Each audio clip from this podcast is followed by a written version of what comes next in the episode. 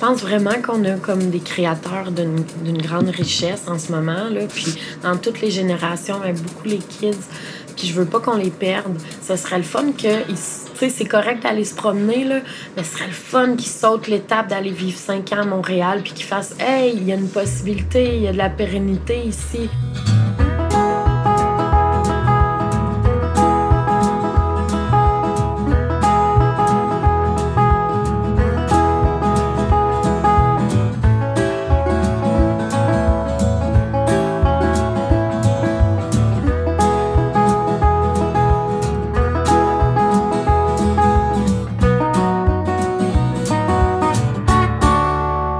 Bienvenue à l'épisode 6 de l'Histoire secrète de l'Outaouais, une série documentaire qui porte sur le patrimoine culturel de notre belle région 07. Au moment où on enregistre cet épisode, fin 2019, on vient tout juste de remettre les prix du 20e gala Les Culturiades, un événement qui souligne le talent et l'excellence en art et culture dans la région, des artistes de la relève jusqu'aux bâtisseurs. Ce soir au Culturiade, on rend hommage au travail et au talent des artistes, des organismes et des travailleurs culturels de l'Outaouais. Ce soir, nous fantasmerons d'être dans les calendriers All Stars Edition, de se rouler un deux papiers dans le parking du Black Sheep, puis de gagner un des six prix totalisant 22 000 dollars avant de crier Make Outaouais great again! Après 20 ans de remise de prix, on a donc décidé de se pencher sur les artistes de la relève qui ont été couronnés depuis 2001. Et pour ce faire, on a donné une mission à la journaliste, chroniqueuse et animatrice Émilie Pelletier-Grenier. À première vue, quand on regarde la liste chronologique des lauréats du prix de la relève du début 2000 à aujourd'hui, c'est vraiment intéressant de constater la diversité. Ce sont des artistes de divers médiums, on parle d'art visuel, théâtre, musique. Par ricochet, ça rendait ça un peu plus complexe de leur trouver un point commun. On s'est donc dit que ça serait pertinent de leur demander quel lieu avait été important dans leur création. C'est devenu un point de départ pour réfléchir ensemble aux lieux de création dans la région, mais plus largement au potentiel culturel de l'Outaouais. C'est d'autant plus intéressant d'avoir leur son de cloche sur la santé culturelle de Gatineau et sur ce qu'on fait de bien, mais surtout sur ce qu'on pourrait faire mieux ce que j'aime, c'est qu'au fil du temps, il y a une tonne d'artistes qu'on apprécie beaucoup qui ont reçu le prix de la relève.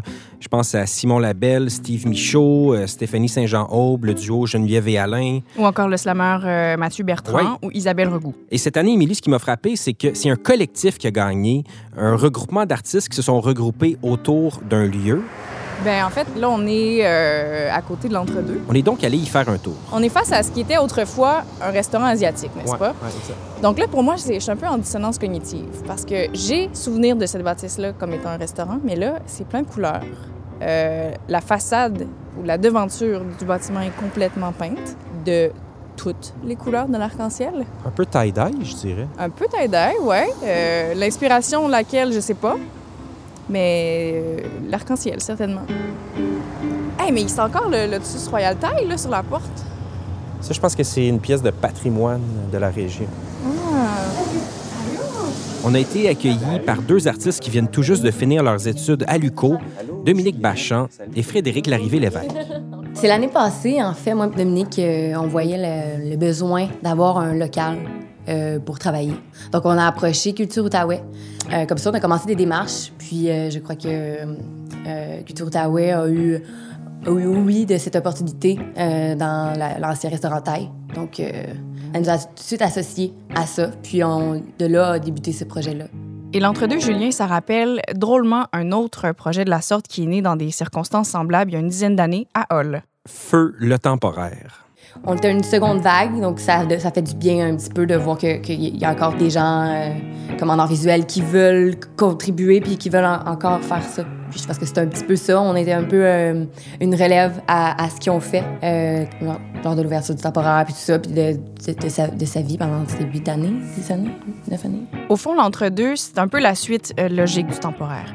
C'est aussi devenu un lieu de diffusion de la musique émergente ou underground ou celle qui, en général, jouit pas de la même visibilité ou qui est plus difficile à diffuser. C'est surtout l'endroit qui a été catalyseur pour cet artiste visuel qui a remporté le prix de la relève, lui, en 2016. T'es prête? Ben oui. Hugo Godette-Dion, artiste en art visuel. Je suis originaire de l'Abitibi-Témiscamingue. J'ai resté là-bas euh, pendant euh, quand même plusieurs années, ben, jusqu'à ce que je fasse mon cégep à Rouen-Noranda en art visuel. donc pour l'UCO, faire mon université à l'Université du Québec en Outaouais en art. Puis depuis ce temps-là, j'essaie le plus possible d'être proactif euh, dans ma pratique. C'est comique aussi parce qu'Hugo a choisi l'Outaouais par défaut. C'était pas son premier choix, mais il sentait quand même une certaine filiation puisque son oncle habitait à Hull. J'ai pas aimé ça tout de suite. Euh, je trouvais que c'était comme étrange et euh, l'UCO, je voyais pas trop l'intérêt pour la première session. Puis après, ça a vraiment changé. Puis c'est vraiment comme les, les personnes que j'ai rencontrées en fréquentant beaucoup la, la filature, Axino 7 et Diamond ont comme été vraiment une espèce de de point tournant pour moi, de, de, me sentir comme intégré à la communauté puis de m'impliquer. La beauté de Feu, le temporaire, c'est que c'est pas seulement un endroit où il a créé, c'est ce qui lui a donné le goût de rester dans la région, ce qui lui a permis de s'y adapter, mais aussi ce qu'il a ancré dans sa communauté en tant qu'artiste. À notre sortie de l'université, on voulait comme être certain d'avoir une espèce de repère euh, où on partirait pas chacun de notre bord un peu perdu puis essayer de, de, se faire un nom. On s'est dit que ça pouvait être une force de, de travailler une gang ensemble puis justement de, créer notre propre lieu. Et c'est à ce moment-là qu'ils ont créé le temporaire. Même le temporaire, à un certain point, on, se retrouvait à un, moment où on avait l'impression qu'il faudrait déménager parce que c'était une place qui était, euh, ben, une place qui était à risque de. On n'était pas certain du nombre de temps qu'on pouvait encore utiliser ce lieu-là. On n'avait ben, pas prévu être là longtemps, on ne savait pas. Puis c'était dans l'idée aussi où peut-être qu'on changerait régulièrement de locaux. On remonte encore un peu dans le temps pour se rendre en 2009, moment où on souligne l'apport de Marjolaine Beauchamp au Culturiade. Euh, Marjolaine Beauchamp, je suis auteure, performeuse, euh, poète. Euh. Et là, tiens donc, on parle de culture, de la région et de l'enjeu des lieux de création. Et puis c'est là que je me dis que tout est vraiment dans tout parce qu'elle me parle, elle aussi, du temporaire, mais également de l'entre-deux si on va voir tous les intervenants culturels, puis on leur demande qu'est-ce qui influence la rétention ici, qu'est-ce qui te manque comme artiste, comment tu le vis, euh, ta, ta, ta, pratique, euh, comment, tu sais, euh, on cherche des ateliers, on a vu le temporaire qui a fermé, on a mhm. des kids magnifiques qui ont essayé avec l'entre-deux, ça a super bien réussi, on gagné un beau prix il y a de la volonté, mais je pense qu'on manque de, de, de, façon de fonctionner. Fait que là, il faut tout s'asseoir ensemble puis expliquer, ben nous, on voit ça comme ça, nous, on pourrait... Puis notre expertise est pertinente. On fait pas juste faire des dessins puis des chansons. On a une réflexion, on a un mode de vie, on fait affaire, on remplit des bourses, on, on articule nos démarches. On... Fait que ces gens-là... Euh, on est capable de nommer beaucoup de choses. Fait que je pense que ça s'en vient, mais c'est des grosses machines. Mais la mhm. volonté politique est là. Je pense que c'est ça, là. Ben, je, je l'aime beaucoup, notre mère. Je le trouve cool. Puis euh, pour ces aspects-là, euh, dans, dans, la culture, c'est une personne qui aime la culture, c'est une personne qui est cultivée, mais qui doit fonctionner quand même avec une machine qui date. Fait que là, il faut que ce soit les citoyens qui expliquent, comment que ça pourrait shifter. Et puis Julien Marjolaine, elle est particulièrement éloquente sur la question du rôle social de l'artiste, sur le fait que c'est capital qu'on comprenne le rapport dans la société. Ouais, comme si la culture, au fond, c'est un cercle vertueux. Plus elle est encouragée, plus il y a d'artistes et plus on consomme de culture. Fait que tout est à faire ici. Fait que, des fois, la culture arrive, euh, ça nous ramène à consommer de la culture. Bon, ben, quand tu es dans une région où euh, c'est vraiment le, le les fonctionnaires, puis c'est ça le centre de l'économie, euh, puis que tu as des gens qui arrivent de partout, je pense que c'est difficile de développer une appartenance culturelle, fait que c'est d'autant plus important que ceux qui connaissent l'identité puis qui représentent l'identité d'ici reviennent pour pouvoir euh, justement, tu sais, être tributaire de ce leg-là qu'on on connaît pas vraiment avant de partir. Là, on revient, puis ah, wow, les choses... Ça prend un recul. Je pense que oui, puis c'est super sain aussi. Il faut aller voir ailleurs ce qui se fait. Puis Émilie, quand tu as demandé à Marjolaine le lieu qui avait été important dans sa création, elle t'a aussi parlé de la nécessité d'avoir des endroits adéquats pour les créateurs. Puis justement, elle, elle n'en avait pas d'atelier. Bien, comme femme, comme mère, comme motrice, qu'est-ce que tu veux? Il n'y en a pas de beaux grands bureaux avec vue sur l'eau comme on le voit dans les films américains.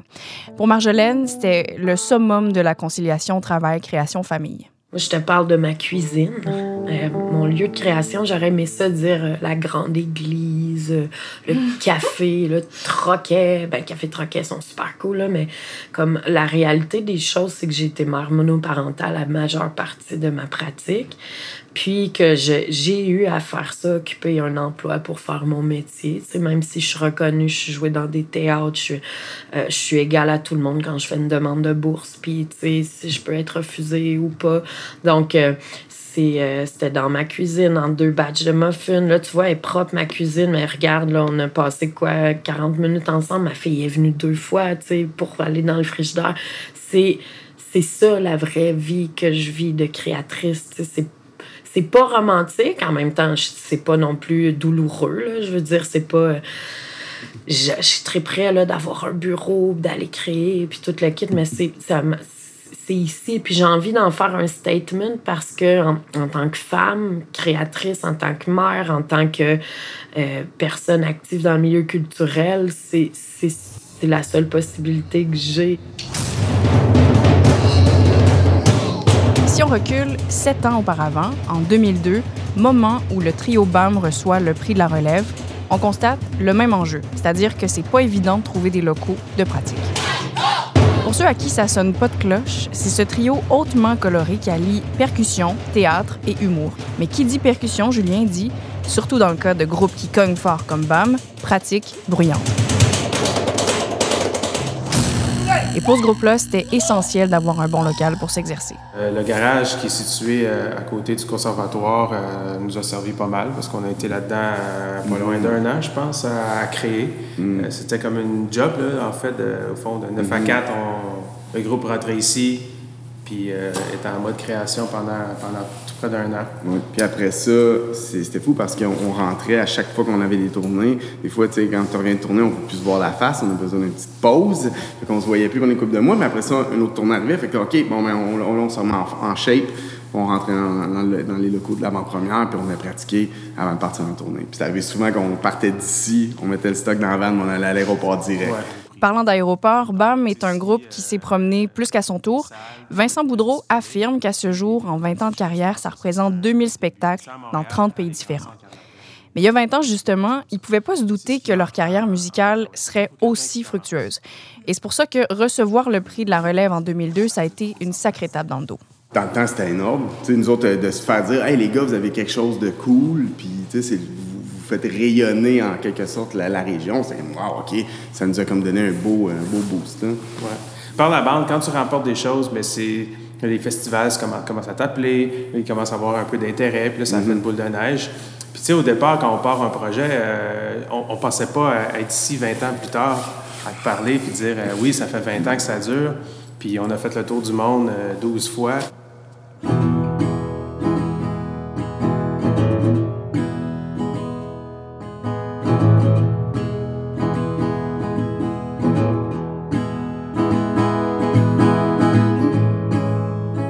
Si on se fie au témoignage que tu as recueilli, Émilie, Marjolaine a raison quand elle dit que les artistes sont les mieux placés pour faire un état des lieux culturels en Outaouais.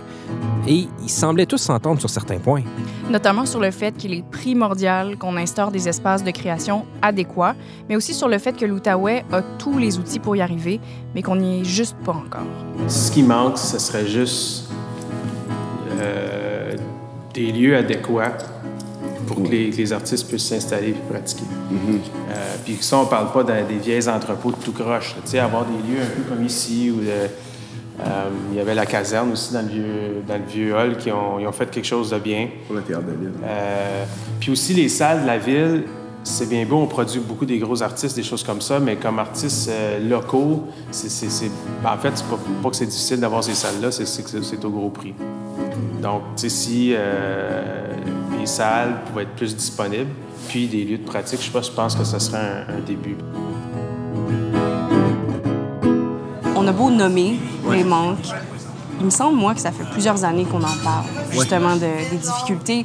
Euh, qu'est-ce que toi, tu répondrais en premier lieu à quelqu'un qui dit Ben, coudon, il n'y a jamais rien qui se passe en Outaouais, sur le plan culturel? Ben, moi, je pense pas, je pense pas du tout qu'il qu'il se passe rien du côté culturel. C'est sûr que euh, je pense qu'il y a une lacune pour les places pour créer. Mais euh, il y a plusieurs trucs qui se passent, même que des fois, euh, dans la même soirée, il y a trois choses, puis je peux pas aller aux trois. Je pense pas qu'il manque d'événements ou de possibilités de trucs à voir. Pour moi, il y a certainement une espèce de manque de disponibilité d'endroits pour travailler. Je pense vraiment qu'on a comme des créateurs d'une grande richesse en ce moment. Là. Puis dans toutes les générations, mais beaucoup les kids. Puis je veux pas qu'on les perde. Ce serait le fun que, tu sais, c'est correct d'aller se promener, là, mais ce serait le fun qu'ils sautent l'étape d'aller vivre cinq ans à Montréal, puis qu'ils fassent, hey, il y a une possibilité, il y a de la pérennité ici. Puis on les a, les réponses pour ce qu'il faut faire. Puis c'est pas des choses compliquées, c'est même des choses qui coûtent moins cher que ce que ça coûte en ce moment parce que l'argent est mal dispersé, tu sais, à mon avis. Après avoir parlé à des artistes dans la trentaine et la quarantaine qui ont bénéficié des ressources offertes en Outaouais et qui ont décidé de rester ici pour créer, j'avais le goût de parler à quelqu'un qui a de la perspective sur la question de la relève et des lieux de création. Claire Duguay, euh, musicienne, directrice générale du Centre Avant-Première, euh, professeur, pédagogue, coach, mentor. Claire est un peu la marraine de la scène culturelle de l'Outaouais. C'est elle qui dirige l'avant-première, le lieu dont nous parlaient les gars de BAM un peu plus tôt dans l'épisode. Tu t'es impliqué, euh, et moi j'en suis un, témoin, et il y, en, a beaucoup aussi qui, peuvent dire la même chose. Euh, oui, en chanson et en musique, mais aussi dans les autres disciplines des arts de la scène. C'est quoi qui te, qui te motive à travailler avec la relève, Claire? Ben, j'aime j'aime poser des bonnes questions. Je trouve que euh, la création, ça a beaucoup rapport avec le questionnement.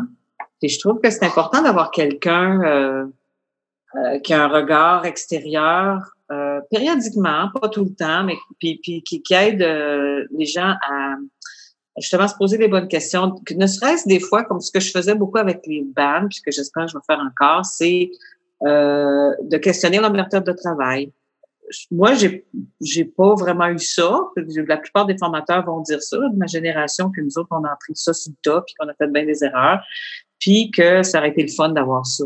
Juste quelqu'un qui, qui pose des bonnes questions. C'est, un mentor, ça n'a ça, pas les réponses, mais ça a les bonnes questions. Euh, dans la, formation, j'ai l'impression que j'ai un accès privilégié aux gens, à ce qu'ils pensent, à ce qu'ils créent. Puis euh, après ça, ben, euh, on envoie ça euh, dans la nature, puis bien que pourra. Mais je, trouve que l'énergie que je mets là-dedans, ça revient automatiquement. Mais je pense que d'avoir accès à du, du, de l'expertise en cours de chemin, c'est bien précieux. L'avant-première, c'est un des seuls lieux de création artistique qui traverse les époques en Outaouais. Claire le porte à bout de bras depuis un bon moment. Rassembler les créateurs sous un même toit, c'est ce qui la motive à lutter pour ce genre de lieu. Euh, je dirais que, tu sais, quand euh, il est 7 heures un soir de semaine, puis qu'on se promène dans les corridors, puis qu'on entend euh, de la musique d'un bar, puis une répétition de théâtre de l'autre, puis une répétition de clown, puis de, soit que ce soit un band de vu métal ou de la musique classique, c'est des petites perles de bonheur pour moi parce que ça, ça, se passe derrière les portes closes, mais je sais que c'est plein de d'activités. Ça, c'est ça, c'est bon. Puis les artistes, ben, on dira ce qu'on voudra. Moi, je trouve qu'ils sont comme euh, un peu euh, des regards extérieurs à la société, qui aident la majorité de, du monde à encore là à se poser des bonnes questions. Puis, tu sais, fait que le plus qu'ils sont ensemble, le plus que ça va donner quoi.